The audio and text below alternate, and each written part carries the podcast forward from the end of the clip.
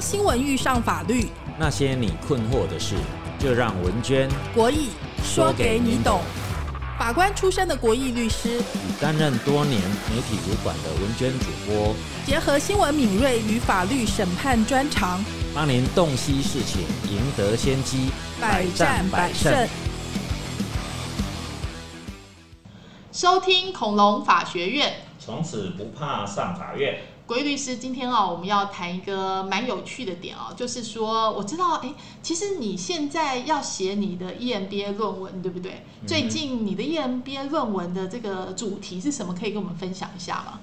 哦，因为呃，我等于是从法学院跨到管理学院啊，那呃，一方面可能也是，诶，老狗学不了新把戏啦。那另外一方面呢，也希望就自己本来的。这个专业呢，可以贡献一己之力啊，给这个管理学院的大部分是创业的同学啊，哈，或学长姐啊，啊，有一个法律的一个啊基本的一个呃引导的啊贡献啊，所以我我的论文方面呢，当然还是回到诶呃一般啊公司呃创业的这一些法律风险所会面对到的。过去我们当法官的阶段，在法庭看到的一些啊血泪的教训，我希望把它转成论文的内容呢，算是也提供给所有创业啊或经营管理事业的学长呢一个参考的一个一个方向。是因为我们从学管理的角度，大家大概会在乎就是产销人发财嘛，哈，就是生产、行销、人资，然后研发，还有财务这几个重点。其实你讲产销人发财，它最终从法律的架构来讲，它都是有相关的哦。所以今天那个规律师说你的论文，其实我觉得也是对所有想要创业或者想要从事商业这个行为的人来讲，很重要的一些提醒啊。然后，国律师，我发现你有给他取一个蛮耸动的标题，叫做 “血泪教训”哦。所以这些是真实发生的事嘛，并不是我们幻想的。就是你从过去的这个审判的例子啊，或者是你经历的这些案例当中整统整出来，可以说是一个庞大的工程了。哎，对，当然，呃，我的论文是期待说，从呃过往哈，我们所啊。在新闻媒体所曾经熟悉或捕捉到的一些知名的个案啊，那这些个案呢，都已经进到法院，经过啊很具体的审理，并且也知道了最后法律判决为什么会这样判的过程呢，再去还原到整个经营事业的过程，不管是从股权的成的这些啊设计啊，资金的募集，公司的治理，甚至股票上市。到最后经营哈呃销售的过程当中，所有可能经营者也好，或面对哈自己的员工所可能哈误触的法律地雷啦，那我们是希望透过知名的个案啊，那当然啊也用我过往啊啊曾经在法院审判的经验呢我们来解读判决哦，大概可以有相对的一个蛮高的精准度啦哈，而不只是而不只是哈。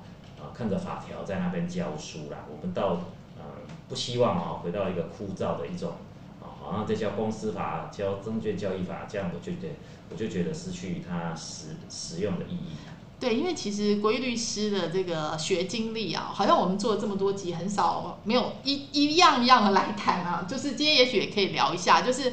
规律师之前跟文娟一样，我们都是 B 七六，那意思就是一九八七年入学的台大，好，台大的法律系学士嘛，好，然后呃，你后来除了这个，所以你们法律系你的专长是哪一方面啊？有没有那个时候在学士的时候？以前我们念法律系哈，唯一的专长就是要考国家考试，你要先拿到那个执照啊资格。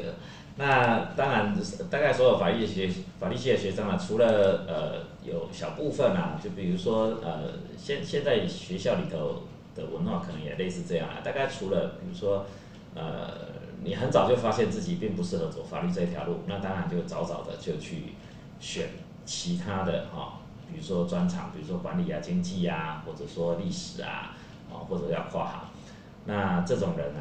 他可能就会比较啊少的力气花在法律上面，那不然呢，可能啊要不就是要准备走专职的教职，啊，那你可能就是要好好的去啊申请一所好的大学的博士学位，哈，去把它修完你的 PhD，那再啊往那个老师啊那样的生涯的方向去走啦。那除了这两种少数比较少数相对来说啦，哈，那大部分的法律系的同学呢，大概从大一开始哈，大家就是瞄准了毕业之后的律师考试啦、司法官考试这样。其实大家还是以这个比较功能性、实用性的来练 念书就对了，这就是没有钱是万万不能啊。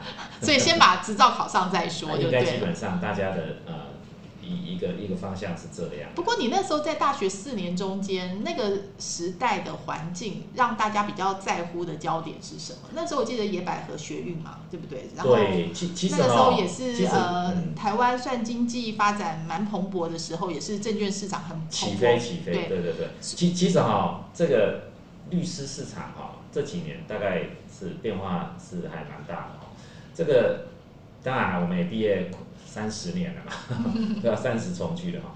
其实，在三十年前的律师市场哈、完全不是这个样子啊。我还记得我我在大三吧，但呃，它还发生一个事件，就是说，呃，这个法律圈的人大概都知道，这叫二八八事件，就是说第一次啊，律师的录取名额哈、有突破两百个人这么多。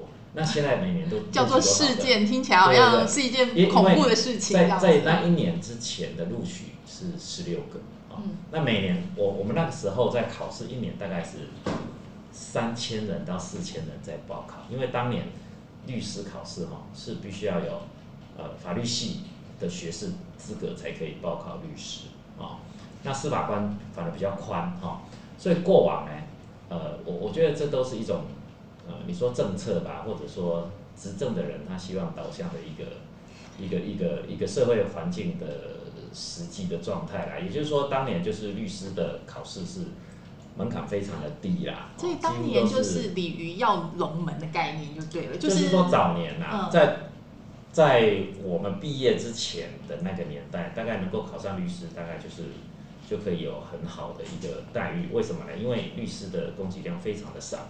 你想想看哦，在二八八事件，就是说那一年录取两百八十八个之二八前的八，二八八是哪一年？嗯，呃，民国七十八年，民国七十八年，一九八九。对，对，那民国七十七年录取几个啦？嗯录取十六个。所以基本上来那几千个人，然后录取十六个人，对对对，就是这是过往常态哦，啊，顶多就是一二十个，好、哦那那一直到七十八年，这应该是解严之后啦，哈、因为是七十七年解严嘛。对，那解严之后，所以才稍微在政治上放宽哦，否则早年律师绝大部分都是什么？都是军法官，而且要啊转任的律师。身家清白，然后政治正确，哦这个是司法官啦，因为他嗯会变成公务员嘛。律对师是就是笔试通过就可以。但是应该也是有一定的这个门槛啊，就是他希望呃，律师比较没有，因为律师、律师他只是一个资格考，就跟建筑师啊，哦，还有什么会计师一样哦。那司法官他他则会有那你们考些啊，考些什么？是申论题还是？就申论题啊。那申论题的成绩要很高的关键是什么？因为大家其实都念同一本啊。呃，虽然是这样说哈，可是因为社会科学嘛，法律哈，它会有不同的学说，不同的老师，那还有就是改题的人是谁，所以同样一个问题呢，它的答案可能是三种。那你如果没有达到改题老师要的答案呢，有可能是零分到一百分的距离，这是有可能的哦。因因为我说，如果你是考国考，像考医生啊，什么有标准答案嘛，对不对？感觉哎，律师呃这件事情，因为你要他几千个人中间考的前十六名，他要很优秀。第一个所以，所以其实那个不是优秀了，那个那个真的是运气，真的真的真的。当当然，我们要你要拿到运气的前提，你还是要进百分之一吧，就是你哦基础一定要一定优秀但是后面要能不能后面就是运气了啦。所以，所以其实我们都讲一命二运三风水啊，四积德五读书，这是真的，这是是在那个年代啦。对，哦，在那个年代，所以那后来七十八年，他就二八八开始事件，嗯开始放宽，嗯。从那一年哦之后啊，就呃门槛就越来越宽。可是二八八也蛮难的，就是刚刚讲三四千个人考对，那个年代大概不到十 percent 吧，大概七八 percent，也是蛮难的。那一步一步放宽，那我觉得最最近十年来就放得更宽了，现在每年大概都接近一千个。所以就是那法律系的人又更多了，对不对？就是对，没有法律系的人都可以去考，而且他更放宽哦，他现在也不一定要法律系毕业，他只要修满了二十个法律学分就可以考。所以现在三分之一、四分之一，就是有念书的人就考得上。呃，也没有那么宽啦，因为现在大学生太多了，对，所以现在大概每年考的可能有到呃一两万人那么多。嗯哼，就是说够资格去考试的人。对，以前是三所以所以大家会经常发现有一些医生他有律师资格，有一些建筑师也有律师资格，有一些会计师也有律师资格。就是说现在门槛其实变得并不高。就说各位听众，如果你有兴趣，你去修了法律学分，你也可以去考考看，对不对？其实可以啦，哈，其实它比起过往，哈，就是说，哦，我们法律叫涉性性，涉性性就是什么叫涉性啊？就是赌博啦，嗯，就是不是在保博的啦，就是说变成就是说你努力是。啊，基本上不会很难，就有一点像以前我们考大学联考嘛，对不对？有三十 percent，那你说要考上，其实没有那么难。那当然你要像文娟这么优秀，考台大国贸系，那当然你就要你就要一定是精英啊，或者有。啊，人中之凤才有可能，也没有。但是你要念个国立大学，我觉得基本上今年考不上，明年重考。所以坊间也是有这种补习班，哦，有有有。那 那基本上只要你愿意念书，又愿意投入，要考应该，对对对，应该没有那么难啊。那学问是很难的，这这是我像我看什么行业都是这样。所以现在请问就没有那么多申论的部分，就是包括选择啊，因为人那么多啊，光现在哈，现现在就是因为考生太多了哈，所以。呃，再加上申论题的鉴别度哦，他他他，我我觉得一个方面是改题老师他不想花那么多力气，所以他会有一些筛选啊，他就是有一试二试，一试就是先用一些选择题筛选掉一些根本都还没有入门的，嗯，或者说还很离谱的，都没有掌握到核心的，那他大概会筛掉几层，我不是很确定啦，反正大概筛掉应该是只剩大概几千人的规模，嗯，那再进入，因为因为这种。申论提示的哈，他他没办法电脑阅卷，他都要由出题的老师亲自去改，哦，去给分数，哦，这是真的哦，这是真的，所以所以其实这种是不是很科学了哈？那那当然你还是要具备相当好的基本的法学的素养，再加上很好的考试技巧，大家训练到就跟以前我们在做数学题目一样哦，你看到题目大概就可以反射动作了。知道你大概要写什么，而且要猜得出来这一题是谁出的，就知道你的老师大概希望你怎么答，就是应该有个标准答案。我其实也是应该这样讲，跟国语律师合作这个 podcast 之后，才会理解说，我以前真的是一个法盲，就是就是因为完全没有在管法律人的逻辑，他他思考的方向是什么。那经过了这么多集之后，才渐渐理解。然后因此，我们最近其实也有在看一些。呃，就是律师的连续剧啊，甚至才会发现，哎，其实韩国的这个立法精神跟台湾很像啊，或者说实务也蛮类似的。然后你就会发现，比如说韩国的这些编剧，他不是法盲，就是他起码是好好研究过整个司法体系跟实际的案例写出来的。就是那时候国语律师有讲，所以我们台湾的连续剧感觉好像那个编剧比较偏。不是太懂法律的人编的，对不对？你有这样子的感觉吗？呃，如如果做比较的话啦，我我我会觉得最近呃，比如说我们我们看那些 Netflix 的韩剧的律师的这一些这些，对对对对，这一些场景啊，我会觉得比较贴近真实法庭运作的实际情况，还有那些甚至我我我持平，他们真的描绘的很真实哦，他连那个法官办公室跟我们的大概都是一样。但是反观我们台湾也有一些偶像剧是以律师做取景的哈，不管是他在背后演的那一些收集证据啦，哈，去思考问题，呃，严格来说，我觉得跟实际上我们真的律师的生涯都是天差地别啦。就是说，那个都是想象出来或者说美化的，其实不是这样的。对，所以我记得我在跟鬼律师聊天的时候，鬼律师说：“哎，我看那个韩剧里面的那些案子，跟我自己办过的案子有相当程度的重合性。”哎，对我我觉得韩剧它应该是这一点是认真的啦。哦，那就是说它取景的这一些，也有可能因为它是很多集的的这种这种这种剧嘛，哈，所以它可以拿很多个 case，而不是说整整串整场就只有一个 case，所以它每一个 case，我相信它都是拿某一个判决。其实这跟我们 podcast 是一样啊，我们就是想要还原真实的整个调查、起诉，甚至辩护啊，最后法官判决的结果。那其实这个就是最真实发生在我们周遭的。所以其实呃，我们其实下次如果要开另外一个主题，因为文娟是做这个呃制作人出身嘛，所以我就可以跟你说为什么会差别这么大。像最近不是大家在炒那个《台北女子图鉴》，为什么编剧被肉搜，然后就是引起很大的争议，就是为什么我们台湾的产业链会没有办法？就是让真实的情形反应，好，都是感觉都悬浮在空中，好，这这是另外一个 issue 啦。但是拉回来讲说，为什么恐龙法学院这个节目值得听的原因，其实我们要从讲话的人到底他凭什么说这些话，好来讲。就是比如说国玉律师，刚刚我们谈到说，一九八七年进台大的法律系嘛，好，念了四年之后，然后你去念了这个正大的法研所的硕士。然后你还念博士候选人，中正大学的法律博士，所以你也是一直在法学的路上这个不断的精进哈。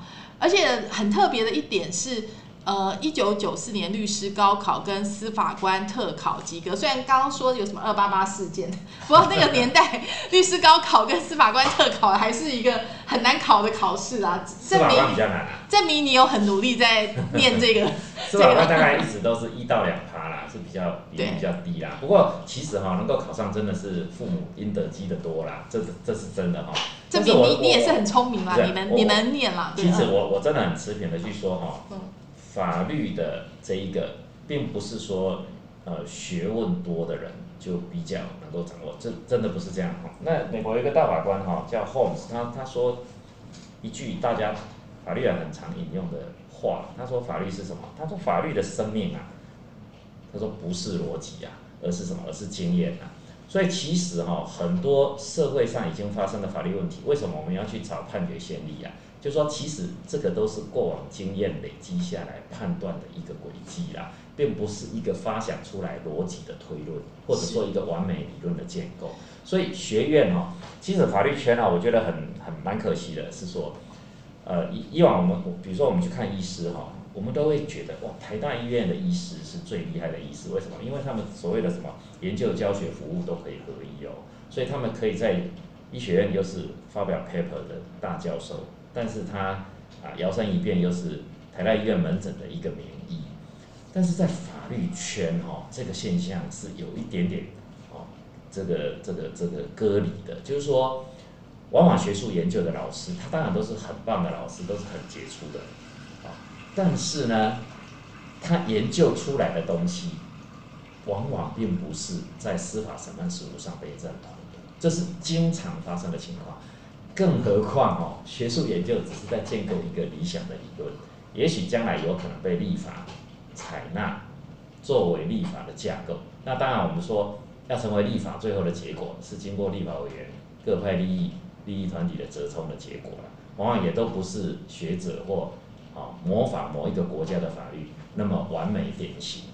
那到最后，法官怎么样去适用法律，更是很多啊。其实是最主要是啊，经过地方法院啊、高等法院啊、最高法院，甚至现在还有什么，还有宪法法庭的这些一个 case 一个 case 一个 case 慢慢累积出来，才知道那些法条怎么样去解释，适不适用在这样的 case，那个法条就要又要适用到哪样的 case，而且。法条规范的都是抽象的文字啊，那到底是不是在这样的情况之下，其实并不是望文生义这么简单的事情啊。但是哈，但是常常我觉得在台湾哈，尤其在现在律师越来越多，那那法律又都是中文字写的，所以很多啊，当自己啊遇到这些法律争议或 trouble 的人，他会自己。帮自己看病，那我觉得这常常常是啊存在的很多风险。像我的论文在写哦，就是这些企业经营者，他都在帮自己诊断有没有法律上的风险，可是他的下场，我们举的例子当然就是下场都是不不好的。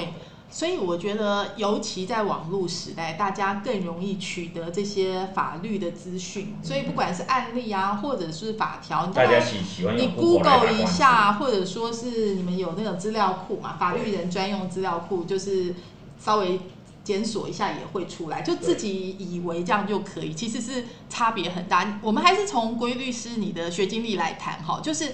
因为我们刚刚讲，你一九九四年就双榜 都考上了，是不是？就是这个大概很多法官都是这个背景啊，对，因为律师律师的人数比较多嘛，那个年代大概三百个啦，是法官大概一百个。一九九四是民国八十三年嘛，哈，那那个时候，呃，应该说那个时候的法官他的 prototype 是长怎样的人？就是都像都是呃。科班出身吗？然后就是呃学院派吗？然后基本上你们还很年轻哎，你那个时候一九九四年，你也不过还不到三十吧？对啊，不到三十。呃，应该是差不多，就是我们这个 generation 进去啊，整个司法的环境呢，才慢慢发生改变。所以你那时候先去士林地方法院做法官吗？我先回到我家乡了，我先到嘉义。嘉义做什么法官吗？那那个时候你接到哪些案子？在嘉义地方法院吗？啊，对呀，对呀，对呀。那个时候二十几岁的，嗯，哦，没有啦，那时候三十，因为我们还要受训，嗯，而且我我考完之后先把研究所念完了，哦，我那时候还在念硕士班。就把正大的法研所念完了，呃，对对对，念到学分修完了，然后隔了两年才去受法官训。所以那时候三三十岁左右，三十出头这样子。对，三十出头。三十出头就当法官训，非常还热血沸腾这样子，就是回到家乡来服务乡里这样。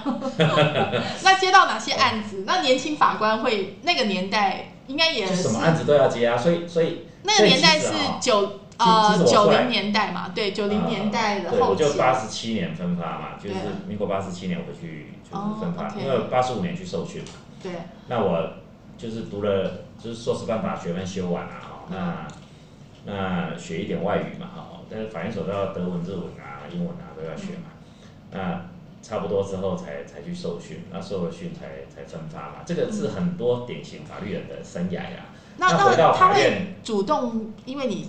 分到你的家乡还是你的志愿填？哦，志愿啊，志愿啊，大家还是要，反正呃，亚洲文化就是就考试分数分发嘛，哦，那那分发去一个法院，所以我出来刚当律师的时候哈，我发现大家最喜欢呃跟律师 social 的第一句话都会问说，哎，请问你是哪一种专长的律师？那我刚当律师的时候，我对于这样的问法我都非常的不习惯，为什么嘞？我什么都专长，因为我们当法官哦，这是真的哦。尤其到像我这样去一个中型、中小型的法院来说，其实法官哦，你真的还不能够说我只会办什么或不会办什么，因为你有可能随时被分配指派到不同的位置。所以其实像在嘉义的时期啊，我大概从刑事庭一般的简易的案件、家事法庭，哦，那更不要说呃什么。啊，民事的哦，啊，财产的诉讼，或者说少年法庭，大概每一站都经历过了哈。那也就是说，呃，这另外一个想法可能也是蛮有危险的啦哈。就是说，这个法官好像什么都不懂哦，可是什么都要来判。可是目前的法院制度就是这个样子，就是说你只好到你的位置上从头学起，一边学一边做啦。哦，那当然，法官他有一个责任是什么？就是去找判决先例，在这样的情况之下做什么认定。所以其实法官哦，大家不要，大家好像都认为看好莱坞电影哦，认为法官的主要工作是在法庭上指挥或听讼，但固然也是重要的工作之一啦。其实法官七十五的力气哦，是开完庭回到办公室，他才开始他的很很硬的工作在那边，他去消化所有的卷宗资料。他去找正确的法律见解，然后他去 match 所有主张出来的证据，并且要去 tell 去说谁讲的是对的，谁讲的是不对的，然后呢，最后还需要生出那一个哦很大部头的判决书，如果是庞大的案件的话。那每个月都是归零嘛，都是又有新的案件进。所以，归律师那个时候，你记得你一个月大概平均要处理几件案子？这样看起来，你民事也要管，刑事也要管，真的真的，什么什么都要管就对了。所以，其实法官他的工作非常的怎么说？非常的算是琐碎了。其实哈，我我想不是只有我一个人这样，应该是我那个年代的法官大概都是这样。现在有没有更严重与否，我不知道。所以我在分发那，一天哦，嗯。我在分发那一天的隔天哦，嗯。因为我我我第一站到的是简易法庭，嗯，那那个年代的简易法庭是民事案件也要审理，刑事案件也要审理，这个我们的诉讼制度变过很多次啦。那民事、刑事都归简易法庭审理，现在有一些地方法院不是这样子哈、那我隔天就要开二十个案子，这是真的。然后等于我报道之后，我的桌上就躺了二十个卷宗在那边等我，那我有当然有多少人帮你？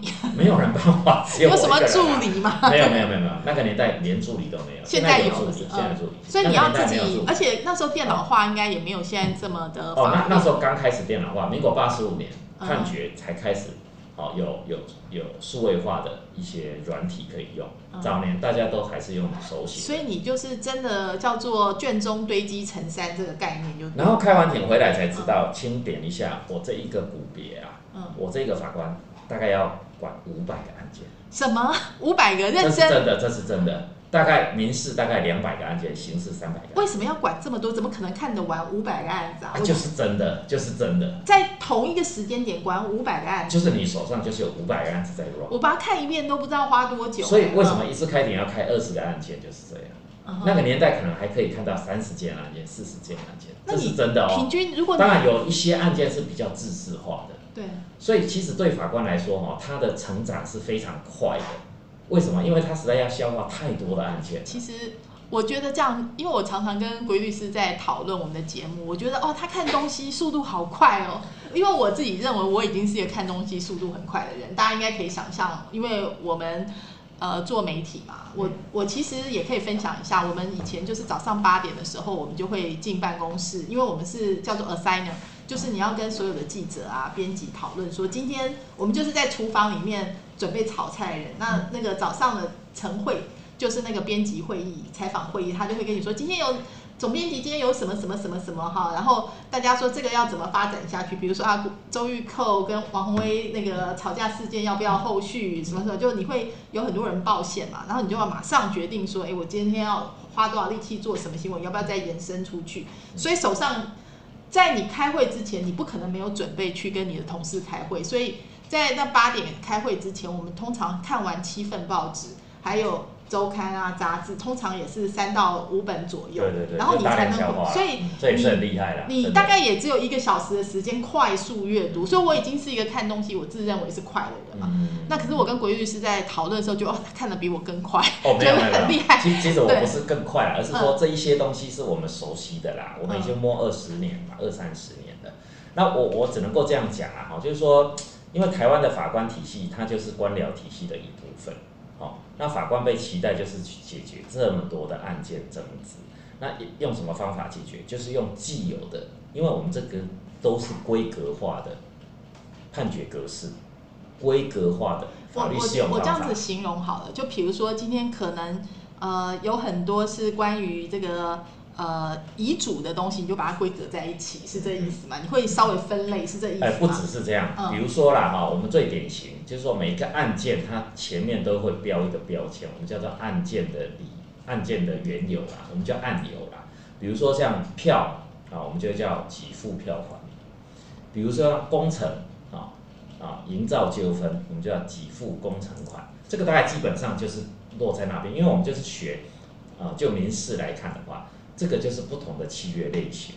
比如说劳资纠纷啊，我们就会写啊雇佣争议哦，这是真的哦。那实际上法院在分门别类也是用这样的，可是即使哈，即使你就是工程纠纷里面也也千奇百怪啦，也还好几十种不一样的。但是因为你随时看五百个案子，所以千奇百怪，你也就一阵子也就你知道看强过了。迫把它类型化，这是一定要强迫类型化，因为因为法律它就是一直在类型化，一直在就是要分门别类啦。所以说，也就是说，在这个九零年代，跟您一样，就是司法官特考及格的这些法大概都，有这种能力啊，都有这种能耐。因为就是几百个案子都在否都在则一定会同时。死在你的位置上，真的真的。但是这是真的，我我觉得，呃，你说现在但是恐龙法官判的判决，大家可能有很多批判了哈。不过哈，我我持平来说哈，这这可能也帮我们以前一些同事哈，就是说呃，就是说反映他们实际上的工作状态了哈。就是说，其实我相信啊哈，进去的我我相信呃，不敢说人中之龙，但是至少他都是筛选过的。我说考试过来，至少刚刚讲百分之三以下的这个及格率是那那 第二个呢？是很难的。大部分的人应该除了少部分比较烂的啦哈，大部分的人应该他。已经有一定的 quality，而且他也是很努力的工作。哎，我请教一下，有没有可能作弊特考进去？有机会吗？呃，那个唯一的特考，早年曾经有啦，而我们法律圈大概也都很知名，有一些老师他会徇私，这就是早年法研所是很可贵的。为什么？你进到硕士班呢？那这些研究所的老师呢？哦，就是某一些著名的老师，他会成为命题老师。哦，那命题老师呢？哦，他会在研究所的时候，比如说这一年他命题的，他可能是在考试的前几个月就这个是这个都是道听途说，可是真的有这样的传闻，就是在他的研究所的课程上就会去提示。什么是重点？那这个研究所这是很不应该的，含金量非常高啊。对对对，早年就是这样，所以所以在法律圈呢，以前呢，我现我不知道现在流不流行，以前很流行去旁听。其实旁听干什么？这个就跟大家在考研究所一样，旁听就是去 get 独门。独门暗器啊！对对对对对对对。我现在想到，你知道，呃，医学院有有很多派系，应该知道吧？白色巨塔那小说，侯文勇写，大家都有看到什么内科系、外科系之争啊，就是老师跟学生啊，哈，其实这些都不是那个小说家幻想出来，都是真实发生嘛。到现在你看台大校长的选啊，这些有的没的，大家都很清楚，哈，就是好比。我我还是用洪文勇的白色巨塔来形容，就是说，哎，这个内科系可能是治疗总统亲人啊，所以因此跟这个权风、权力核心啊有关系。那刚刚其实国律师也提到了法研所的这些老师们跟他的早年，那所以有一些派系也是因此而产生的喽。这样是不是？当然啦，这个就是学法嘛。我我那个。那个其实我发现很多学门的考试都会发生类似的问题，所以所以其实像司法官律师考试哈，为了这个问题呀，也有去改革过，所所以后来有所谓的题库，就是说大家先把题目出好，然后放到题库里去随机的抽，randomly 对，啊抽到了之后呢，所以今年到底是谁出的都没有人知道。那以前不是，以前是考前会框出一群，但是它的组成可能很多元啊，可能也有最高法院的法官。也有法院所的老师，也有实务上的律师，律师比较少啦。哦，早年大概都是有公权力的，握有公务员背景的，才会进到这个命题的委员啊。因为我们为什么要讨论这些？因为大家要知道，我们是一个人治的社会嘛。好，所以说你的案子进入了这个人治的体系之后，它会受到哪些变数影响？你心里要知道，用合理的推论的方法。不过哈，不过这个考试哈的一种。这个是说，这个叫强害啊，我我觉得还不是最糟糕的哈。这个这个毕竟大家门槛就就是在那边，然后大家都是身经百战的，会很会考试。应该是 promotion 的部分吧，后面的。对对，其实最最最影响深远的哈，是进到体系之后的经验的累积和他的他的那个升官图。请问哈，考试以后的司法官特考及格之后，大家都进入地方法院当法官。那个升迁管道跟你的考绩啊，什么那个影响是哪些东西？你的绩效啊，KPI 是什么？好的啦，简单讲。哦，它当然有一些数字管理的啦，但是这些数字管理其实说起来不尽理性啦。哦，它数字管理有时候就是说你每个月结几个案子啦，你结了案子，当事人是不是幸福啦？那幸福结果不幸福的话，上诉之后二审怎么看待你的判决啦？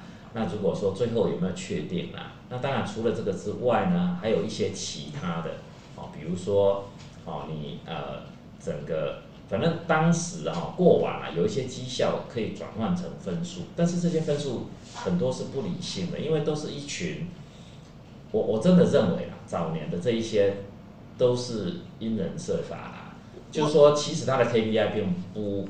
并不明确，就是应该是说并不非常客观嘛。那那不理性的结果，最后还是会回到，就是说我喜不喜欢你？对对对对对对。你上不上道？其实，对对对，其实呃，年轻的时候大概都会坚持在学院里学到的一些真理的执着嘛。但是当你过了某个山头之后，就是说你的年纪到了一定程度，大家就开始呈现出，因为在官场嘛，对不对？官场当然就是呃，大家就是就是各显神通啊，就是尽量往上爬嘛。那我我我请教一下，因为我们常常知道政治，大家无法自外于政治嘛。好，那其实因为你在地方法院，当然你就跟地方的政治生态息息相关嘛。那地方法院跟地方官，或者说这些他们的独立性如何？就是还是他是受到什么的影响？这个我们比较好奇这样子。这这种东西哦，都是没办法讲的。也就是说，我们现在是用一个那个你知道社会学的角度，并没有说。我的意思是说你。你你要说没有嘛？就是我我想应该没有人会相信。可是你要说有嘛？早年哈，早年可以大拉拉就开大门，就是直接建立关系。那现在当然就是不行。现在当然都是早年跟现在差别是什么？哦，差很多啊。早年大概就是都是 OK 的啦，就是说大家本来就是下班了去喝酒这样子 OK 这样。呃，应该是说限制没有那么严谨，而且比较离谱啦。就是说，呃，你想想看嘛。很简单的一个道理哦，就是说，如果说大家的薪水都差不多，其实你当检察长也好，当检察官，薪水没有差多少哎。那那你拼了老命去做检察长？权利啊！哎，这个权利到底是什么权利？什么权利？其实检察长反而他没有办案，所以真正的权利其实是在个案的检察官手上。就说我指派哪个案子给谁的权利，算是检察长的权利。对对对，那他他检察长为什么要有好恶？为什么要好恶去指派案件？为什么要好恶？我我这样讲好了，比如说我是某某县市的县长，那我知道我的地方法院的这个法官，我可以诶把我比较喜欢的人，就是关说到那个法官的位置上嘛，因为他一定是管我这个地方的案子嘛。啊，早年大概都可以这样做了，那当然社会慢慢在转变嘛，政党轮替啊，然后慢慢啊。早年是可以直接直接就讲过来这这个我们实在有太多历史事件可以讲，后来爆发的嘛。嗯哼。哦，那所以我我才说这有机会我们诶要再开一题讲。哎，不不止啊，不止啊，我们写一本书好了。如果有电影的厂商 愿意来拍片，我真的很很乐意做免费的顾问。有的是历史啊，对对对，这这些都是真的。那有一些是传闻嘛，有一些是传闻。啊，我们在体系里面或许也听到一些伤心，但是不不一定有证据。那有一些有爆发出来的。那那那些爆发了之后，我们才知道哦，原来是这样玩。反正你觉得很好笑，你知道？就说有的时间，就像中国大陆，你绝对看不到中国大陆拍这些影片，因为他们没有这个言论空间。在台湾，我们也许没拍出来，但是韩剧通通都拍出来了。所以韩剧的状况跟台湾的状况有有的时候，我会觉得，哎，韩剧讲的怎么跟我的状况很像？其实我觉得差不多啦，因为因为所有有权利的人、有钱的人，他都想要去肯肯说，呃，如果发生争议的时候。呃，案件的结果嘛，或者说争议，它要导向有利于他这一边嘛，永永远都是一样。那要么就是用权力去换，要么用钱去换嘛。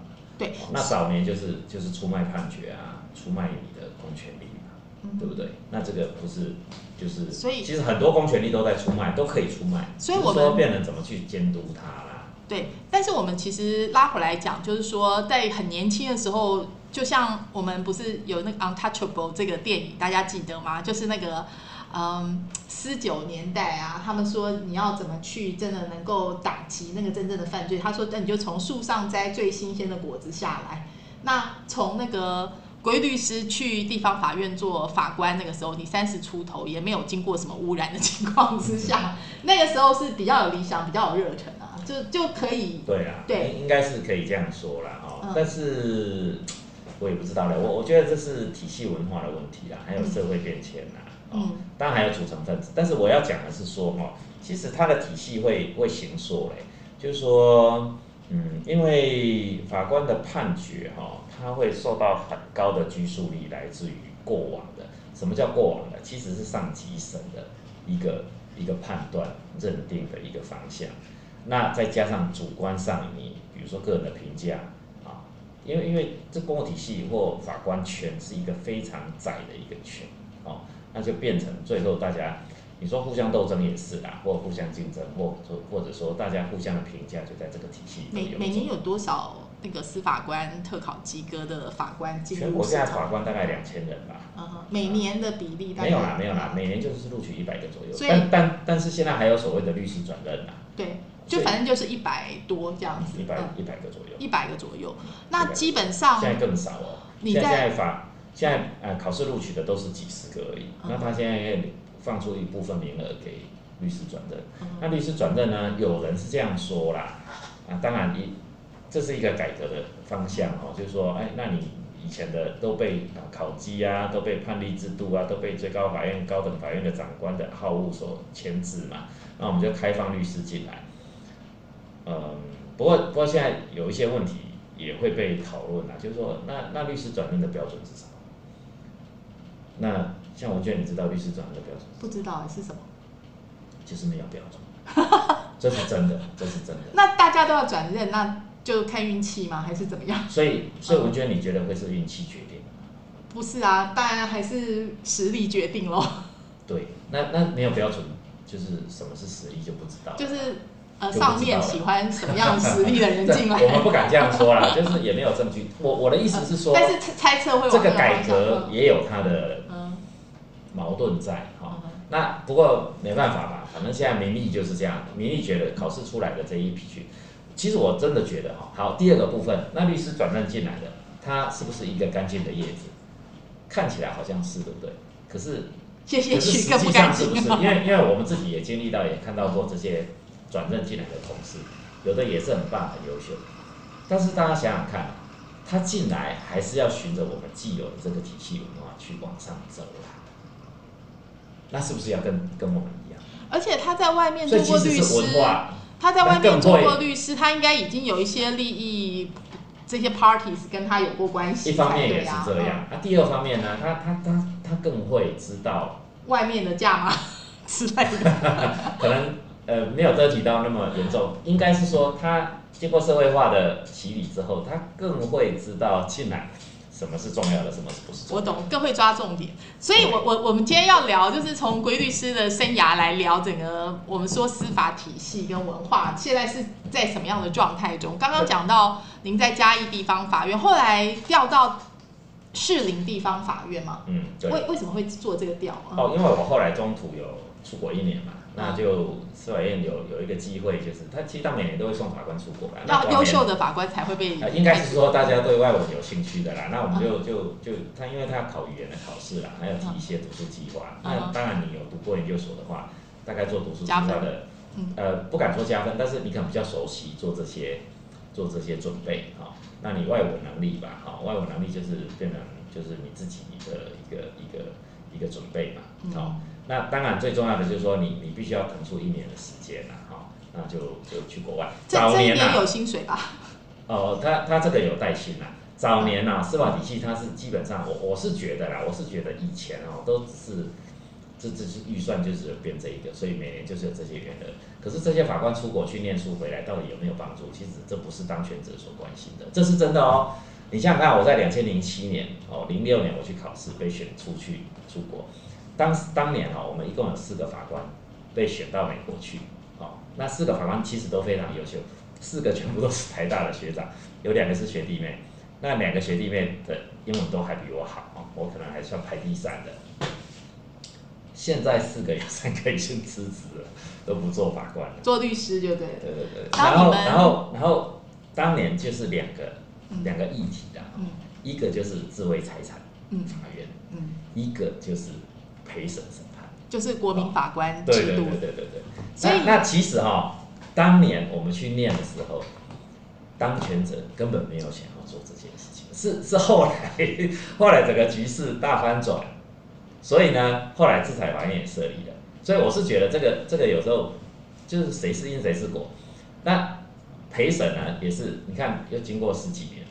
那我们那时候写的 paper 当然没有 nonsense 了啦，因为时间又过那么久了，而且我们最后也不是在美国的制度。不过我觉得很有意义的点，大家可以讨论是二零零七年到零八年，国义律师是那个司法院选派到华盛顿大学的访问学者哈。然后刚刚说有四个都是台大法律系的学长、学姐、学弟、学妹，可能都台大的比较对英文有兴趣，没有都你们都是学霸们嘛，法律的学霸们，应该是霸。哦，台大比较不安于世啦，哈，就除了自己做法官之外，还想啊尝一些啊不同的风可。可是我觉得我们从呃比较广义或者宏观的角度来看这件事情，它是有意义的，因为看的是智慧财产权，看的是呃陪审团制度，就是国民法官制度，确实也都是些制度。走在时段的最前沿哈。那呃，希望学一些啊，在美国已经对，做的东西，看有没有机会 copy 回来。因为这个东西是等于是公费出钱让你们去嘛，对不对？那不就过钱也不太够，因为它不像行政院的补助嘛，没有高安他们拿的那么多，这是真的。他只有让我们带薪水，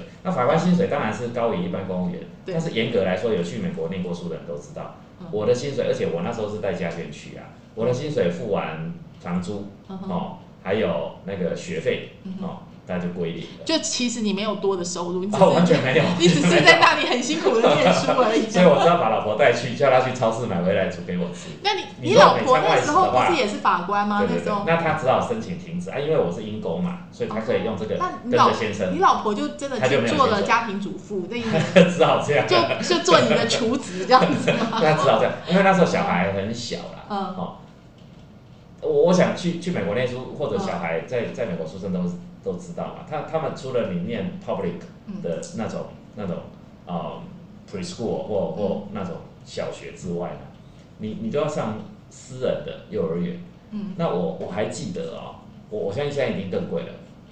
我的房租一个月是一千一千多块美金，哦，三万多了，嗯。然后呢，我一个小孩念那个我们叫 daycare，因为他是呃，这我们叫中班跟小班哦。Daycare 呢，一个月是一千两百五十块，我有两个小孩，所以两两个小孩的 daycare 就是两千五，再加上我嗯，对，再加上我的一千一的房租，就吃掉10万我所有的了薪水，我已经没有钱买牛奶了，这是真的，这那你钱就只有这是要吃老本的，就把存款拿出来花了，对对对，只好这样啦、而且你们全家都要吃啊，又不是只有你吃。这这个当然是因为我是带家庭去啦，这是家庭的开销啦。如果说只是一个穷学生，哦，那当然可以降的比较低啦，哦，但是基本上就是这样。不过我我在想，归律师，你倒带回去，你还是会做一样的选择，对不对？你还是会带全家一起去这个应该是啦，因为？因为这个人生的经历就是家庭嘛，就是 family 嘛，哦，这大家共同经验，这个就是而且是很难得的经历，应该是这样讲啊，因为因为你通常全职工作之后，你还要再争取到有一个哦，算是也是进修吧，哦，算是也是一个体验嘛。否则大部分的人大概都会在工作之前就完成，比如说出国留学啊，或者说生活体验。当然，除非啦，除非你是进了一个外商公司，那 maybe 你有外派的机会，你就有机会，或者说你是外交人员，哦，那所以这个对我们这种比较 local 的法律人来说，哦，当然这是一个蛮好的机会。可是相对的呢？相对的就会唤起你一个啊一个想要出去看不同世界的一个萌芽这样的想法。不过我觉得从刚刚跟鬼律师在聊天，你会发现两件事情，一个就是鬼律师是一个非常重视学不安于世啊学习的人，就是说只要有学习的机会，他会努力的去学。第二个是所谓的不安于世，就是勇于接受挑战。啊，你离开舒适圈，你喜欢 这个跟管理学有点关系对。，而且你还蛮独立的，就是说你喜欢走在呃前面，就是别人没有走过的路，你会应该是喜欢去吃不没吃过的餐厅。所以，我们刚刚谈到说，你这一年其实，在那个呃，就是华盛顿大学也看到，因为上次文娟也聊过嘛，就是其实你也看到了美国司法制度嗯跟台湾实质上的不同在哪里啊？这些其实呃扩展了你的视野，应该这样讲。我我觉得，我觉得这也是去解释后来我们好像那一年的四个学长姐啊，就是 后来为什么三个都离职了，可能就是去尝到不同的味道。哇哦，原来呃其实有不同的那一种呃风景啊。哦，其实你要说好坏，这个冷暖自知啊，而且每一条路都有它精彩的跟心酸的时候，一定都是这样的啦。所以你回来就去了士林地方法院做法官了。可能回来了之后就觉得，哎、那哎、可能想要有一点呃宽阔的 vision 吧，就就就换一个地方。当当然也有一些家庭的考量然后、嗯那那我我太太她基本是台北人嘛，所以后来就这样调动嘛，哈，调动之后就可能这个念头越来越强吧，后来就后来去了二审之后就发现，哎、好像法官的生涯就是一个比较一个固定的 type。请问二审跟一审法官的生涯差距是什么？主要大概基本上，大家就它就是变成合议庭了，然后嗯当然你接触的案件就是更复杂，而且就是更容易有社会瞩目的案件在手上。就是好处是说，我我我是觉得这样子了，就是说大概知名的社会争议很容易就到你的手上来，所以你在你会参与其中，变成写历史的人。你在这一段写了哪些比较大家有印象的历史案件？可以分享个两哦三个吗？比较有名的就是、嗯这可能比较久了哈，就是有一年哈，呃，台北县有发生一个那个风灾哈，就是后来就有一个呃啊，应该是风灾造成的山呃山坡地的这一个流失。那后来就整个社区就死了很多人，林肯大郡吗就是林肯大军的案子。哦，那我当时在高院民庭嘛，那那个案子哦，哇，缠讼很多年了哦，缠讼非常多年了。那我记得我那时候已经到更三审了，那我觉得当事人都很可怜，可是一个诉讼走了十几年，还在那边更审，我觉得这个是一个指标性的案子吧。可是已经很多人都遗忘了，因为嗯，就高院或最高法院来说，指标性的案子太多了哦。那不过我我当时都没有人愿意写判决，我我记得我光跟三审大概换了四个法官，真的，因为因为这就是官场哦，这这这其实没有谁对谁错，因为我觉得是文化的问题哦。那那我我当时还是有把它辩论终结，把它做一个判决的哦。那我我我我记得啦，不过后来好像最高又发回了。最后到底定验了没有，我也不知道。哦，那我我我我是这样觉得啦，就是说，嗯，高院的法官生涯哈、就是唯一一点不一样，就是变成他是合议庭审理哦，合议庭审理当然就是 teamwork 哦，就是最后还是要通过审判长、庭长的审核的啦。哦，那理论上当然说起来是说比较慎重啦，三个法官比一个法官来的聪明啊、但是实际上呢，实际上真正最熟悉的还是只有承办的那个法官了。哦，那呃，好处我是我是觉得啦哈、好处是说比较老的法官比较资深，他当然经验比较丰富嘛，哦，那理论上应该是比较容易做出哦具有信赖度的判决才对啦。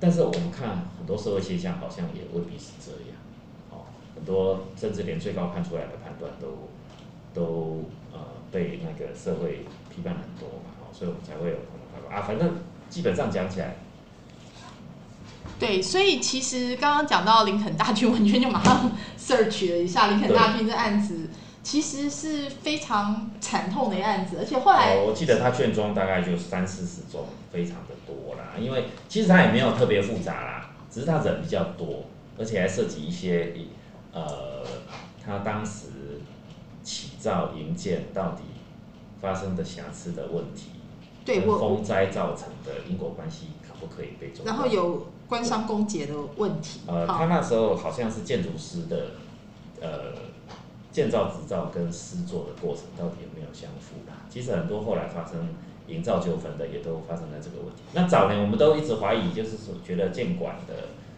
行政呢是很多弊端的，可是这个都也都只是传闻，我们也不能够说用传闻就去认定，就是说建筑师出的建造执照就一定是有瑕疵的，都还是要有客观的证据。我们唤起一下大家的那个记忆好了，它基本上是一九九七年八月十八日，嗯嗯还是一个八一八这个日子，嗯很很令人印象深刻。就是温尼台风嘛，然后它经过台湾北部，那个台风带来的雨量破坏地基，所以就是有大量水分的泥土冲破挡土墙，就冲向金龙特区第三区的建筑，导致整排建筑严重坍塌，造成二十八个人死亡，一百多个人无家可归。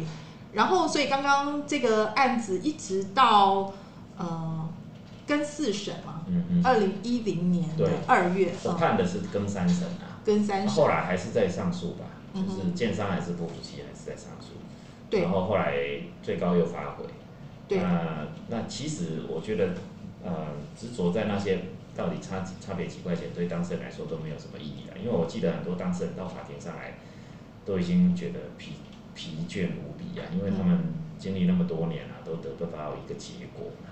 嗯，那其实我是觉得这个诉讼就是这样嘛，所以后来不是有很多啊、什么流浪法庭三十年，嗯就是去抱怨、去去去诉苦说这个一个争议啊，如果需要经过这么冗长的期间，都还没有办法得到一个结论的话，姑不论啊有没有被外力所影响哦，这这一块的抱怨都还不考虑的话，那这个这个叫司法无效率。不过这这种问题是举世皆然啊，只是台湾的诉讼制度下有更审的这一种情况，就越发严重。所以到现在为止，这案子都还没结，就对了，是这样吗？就是我们已经看到二零二零年八月二十五号有两百二十名住户上诉，结果高等法院跟四审，不是你的，跟四审认定建商啊李宗贤要。负起损害呃损害赔偿的责任，然后就是加倍判决林肯建设、林肯实业、建商李宗贤、建筑师卢振尧要连带赔偿被害人共三亿一千四百九十八万，每人判赔金额从七十三万到三百五十八万等不等？哈，人可上诉，一共判赔新台币三点一五亿元，但不好意思，人可上诉。对啊，所以这案子到现在都还没最后结论。可能要确认一下最高法院后来有没有驳回上诉吧。嗯哼，如果驳回上诉，当然才确定了。可是你看哦，那一个判决，这经过了二十年了，二十几年了。那二十几年，那有一些住户啊来跟我讲，他事发的时候才跟小孩出生，现在进成年。对，但重点是说，我们讲的是国赔的部分跟建商赔偿的部分，然后还有三个公仆，就是刚刚说跟。呃，改判无罪嘛？那个是刑事的部分，我我们是在民庭是处理以后，所以你看这么当时这么大的案子，因为其实那个我有印印象的原因是我是记者，对对对，当时文件还在还在台视那个时候，就是因为我还记得蛮清楚，那个反正反正是台风天，就是记者最惨，他的山坡梯就是被，因为。基本上哈，你如果去过那个社区，你就会发现，哇，它其实还蛮蛮高的地方哦。对。那山坡地为什么可以合法建造执照？这个在过往就是有一直有很有争议嘛。那它因为它盖在山坡地上，可能当时做的准备又不够充分吧。哦，那所以它又是一个呃顺向坡吧，就下下雨积水滑动，啊，整个山就垮下来，就淹没了最靠山坡的那一边的。一片空，其实它是一个非常大的社区，它并不是整个社区被铲平了，没有那么严重，是靠山坡的一排的公寓呢就被哦宣泄下来的这些土石流了，就就就淹没一部分的住户了，那有一些人就就在那边往生这样。是，所以其实这故事可以讲很多很多层面啊，包括你说流浪法院三十年，或者说那个李宗贤这个人，其实每一个法官或多或少手上都有几件这种。非常知名，而且，嗯，哎，你你讲说中间好多好多问题，就是刚刚讲流浪法院三十年的问题，然后这个建商阿 henn 哈李宗贤他的他的崛起跟他的陨落哈他的这个故事，然后还有就是呃这个林肯大郡刚刚讲的公仆的责任啊，好多好多问题可以讨论，只是。这个问题当时是社会这么瞩目，像今天如果不是鬼律师提到，我们真的已经应该都忘记了差不多。对对对，你可能还要找一下。很多案子啦，比如说像那个孙道存的案子，我有听说，但是我后来没有判啊，没有判就离对，我们上次有提过孙道存的案子，对，也是啦。嗯，可是真的很细部的去看里面，其实很多是法律规定的问题啦。那当然他有没有钻漏洞，我相信是有的啦，所以才会造成后来那么大的损害嘛。对，所以。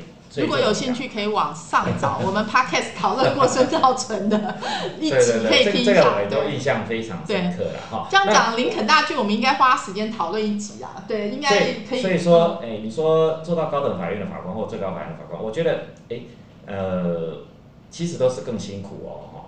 而且你会觉得你的力量可能更分散，对不对？因为很多事情也不是你能决定的。就是这样没有错啦，就是说好处的想法，当然就是说啊，更多的人、更资深的人、更有经验的，大家讨论出一个结论。但是实际上，我们的官场的文化也未必是这样哦。通常就是官大学问大，真的是这样，就是说资深的说了算。而且你在社会越瞩目，就表示各方会越关心这件事情。所以早年为什么会说可以卖案子？嗯，哦，就是就是你看很多司法弊端，现在比较少见，但是还是有哦。比如说我们之前看到的那个什么银行员死掉的案子啊，为什么可以卖案子？哦，就是因为还是长官说了算。哦是，所以我刚刚讲说，你我觉得有点呃有趣的点是说，你在嘉义地方法院的时候，虽然你年轻，什么都要管，一次看五百个案子，但是那时候可能你真的说了算哦。对呀、对就是你可以像包青天一样，就是那一个省级啦。那个那个时候要干嘛就干嘛，然后没有你觉得怎样看过一个该死刑，下一次可以找一集，我我有看一个死刑，那个也是上过报纸的，也是嗯，可是后来也是没有判死，也也是没有确定，没有办法执行就对了。嗯没有确定，没有确定就是就是跟现在最高法院的文化一样，他他们就是不愿意反正就是当当局认为现在就是实职等于废死，就是就是不希望你做做执行这件事情。文化是这样。对啊所以，我们刚刚其实聊到现在，就讲说，国律师不但是这个呃，后来还到台湾高等法院嘛，哈，嗯然后而且还做这个中央警察大学跟警察专科学校的教官，都是教他们法律，就对。这是一个缘分啊，这是因为我后来念嗯博士班，我的老师就是李正山大法官，那他算是警察法的大概是国内的教父了啦。哦，那所以因因为跟着李大法官学行政法呢，就有比较多的缘分呢，跟警察行政有一些学习。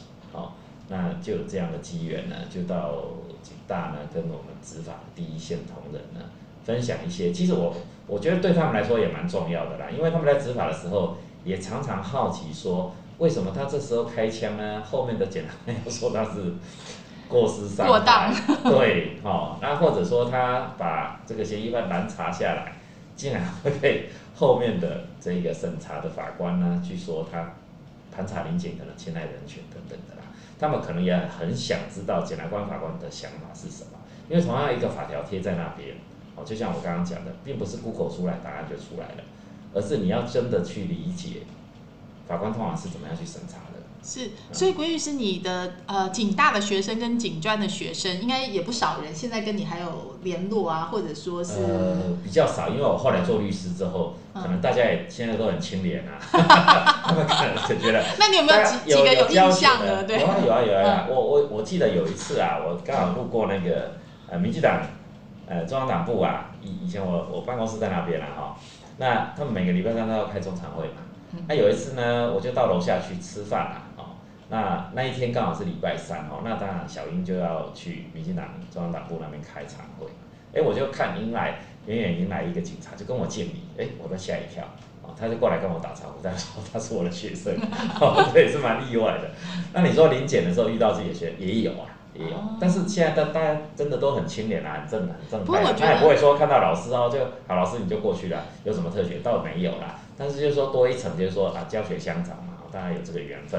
不过我觉得你都在第一线，甚至连警察大学、警官 那个就是警察专科学校，他们这些警官们在想什么，至少你们有沟通过，就会比较知道。像上次我们谈那个就是执法用枪时机的那个、那个问题的时候，你比较能够站在他们的角度去啊出发去思考啊。对对，就就是呃跟他们有交流的话哈、比较知道他们的痛苦的点啊、哦，是，那现在现在法院审判都是站在最后面才事后诸葛去去审查嘛，那当然也不能说对或错啦，那只是说我们必须认识到体系上就是有这个落差对。的问题存在啦。是，所以我们今天其实花一点时间跟鬼律师聊您的这个职场生涯哈，而且其实最重要一件事情就是现任呃任远国际法律事务所的主持律师，其实这也是一个，in some way 来讲，你也是一个创业嘛，对不对？所以说为什么我们开始，应该说人生归零啊？应该说你也是个新创事业哈，就说 step out of the comfort zone 啊。因为任任 远的这个呃，我们说策略啊，或者说嗯运营的一些呃主要的核心竞争优势到底在哪里啊？就是跟其他的这种法律事务所到底有什么不一样哈？我觉得我们也可以花点时间来跟听众朋友聊一下，为什么这个规律师在写你的 EMBA 论文的时候会从新创事业的规范风险来提？其实也跟你自己本身是个创业者跟管理者是有关系。我我我记得哈，我最近看我的 FB 哈，我还看到有一个议题啊，他就我有一个算是大学的呃学姐吧哈，她说他是在当教授，他说最近有人找他介绍律师啊哈，那还指定说要法官背景的啊，那这个学姐就很不以为然啊，她是说为什么一定要找法官背景的嘞？哦，那底下就开始有贴文啊，就回应说啊，因为要关说啦，啊，因为要送红包啦，哈哈那因为法官比较难考等等啊。那我我我是这样看啊，我当然没有上去回文啊哈。那过往啊，有一小撮的律师，他会打着说我刚当过法官、检察官啊，所以我有门路，我有内线，我可以帮你送红包。过往有没有这种人啊？有啊。那所以呢，往往我们想要改变判决的结果，会找这种人啊，这有点像白手套。那过往也有很多这样子的司法的攻击事件被举报，然后就被抓去关的。那我觉得已经经过二三十年的这一种改革，好，的这种社会开放的一个转变，你要再找到这样子的门路，其实我也不敢说一定没有。但我觉得现在去谈说你是不是有司法界的审判经验的律师，不如说啊，这样的帮你辩护的人或带领你诉讼的人，他应该知道法官如何去看你的争议。那他对于你这样一组争执的事实，提供给你的预测未来是接近可能未来判决的结果。如果这是一个认真的律师的话。我我觉得，呃，如果说有优势的话啦，哦，那我觉得应该是在这里啦。那有没有弱势？我想也有弱势啊，对不对？你如果说从呃研究所、大学毕业就开始做律师，啊，金好广诺啊，社会关系就很多。那当过法官或者会行销哦，对。对对对对对。那恐龙，人家说为什么是恐龙啊？就是就是比较比较僵化，比较不会灵活。这这也是真的哦，这也是真的。我觉得其实我们从合理的推断啦，哈，就是比如说你。一直以来都在做法官这件事情，你们应该就比较不太习惯，呃，应该比较实在吧，也比较低调，也不太习惯一直跟外面讲一些什么什么的。那但如果说你一直是律师，就像你刚刚讲，他都是面对客户嘛，甚至他要常常上媒体去，哎，讲一些。呃，可以有令人吸睛标题这样子的陈述方法，这个就是这就是你训练你自己是什么，你就会是什么。这这也是我做恐龙法学院 podcast 的一个呃动机啦，哈，就是说，其实我会觉得啊，一般的律师，我也不敢说律师呃的经验怎么样是好的或不好的，但是一般的律师，他可能是从他个人解读法条的观点去看一个法律事件或一个新闻。但是哈，我是比较有把握的，就是说，比如说我们看到一个新闻事件，假设比如说像钮承泽被判刑，那我们不只是从，哎，在夜店艳遇到底是不是性侵的法条去解读而已，而是说，我是比较有信心去掌握，从这个判决去看到法官如何去还原这一个事实，而且为什么钮承泽他辩护的内容。没有被法官采纳的原因是什么？哦，我比较有信心，因为我就坐过那个位置嘛，所以我可以想象法官今天这样的解释是基于什么样的道理。至于对还是不对，那当然最后还是回到有权解释的法院最后判决的结果嘛。所以我们 podcast 就是希望拿真实的案件，而且是具体的事实，并不是去哗众取宠式的哈。就是说，去去去讲新山的，不只是啦，但我们也是找有趣的议题。是，所以今天我们其实花了一整个小时的时间来聊一下国义律师，你之前反正走过必留下痕迹哦，而且其实发想 podcast 的一个动机。今天今天这样聊，大家应该也觉得跟文娟一样，觉得非常有趣而且延伸了很多呃，对我们现在司法实务的一些新的想法。好，那就是或者说大家觉得很好奇的点，那。我觉得下一集我们再来聊哈，就是刚刚我们一直谈到说，国义律师我们的这个任源国际法律事务所哈，就是以及你的这个 EMBA 的论文要谈新创事业的规范规范风险，而且是法庭观点的血泪教训的实务哈。那我们其实从这个角度的话，大家可以更落地了。我我们刚刚有一直强调一件事情，我们不是那种。呃，哗众取宠型的，我们要找一些非常吸睛的标题，让你看了一定会一定会听。但是你仔细听进去，就知道它是现在的事实正在发生，而且应该我们预判可能最可能的发展方向。对，好，可以学到最多。好，今天非常谢谢这个国义律师愿意这个开放，就是讲很多我们过去没听过的。那呃，下一次我们要听更多哈，就是到底这个呃。其实我们如果把法律事务所也当做一个新创事业哈，嗯就是刚刚有讲到啊，说规律师说，哎，我就是什么都会啊，就是我就是什么都会，听起来好像很不很很不可置信这样。为什么呢？那我们就要大家卖个关子哦，下一集一定要继续锁定我们恐龙法学院哦，真的让你听了以后不怕上法院哦。谢谢听众朋友的收听，也谢谢国玉律师哦。好，谢谢文娟。好，我们下次同一时间空中再会了，拜拜拜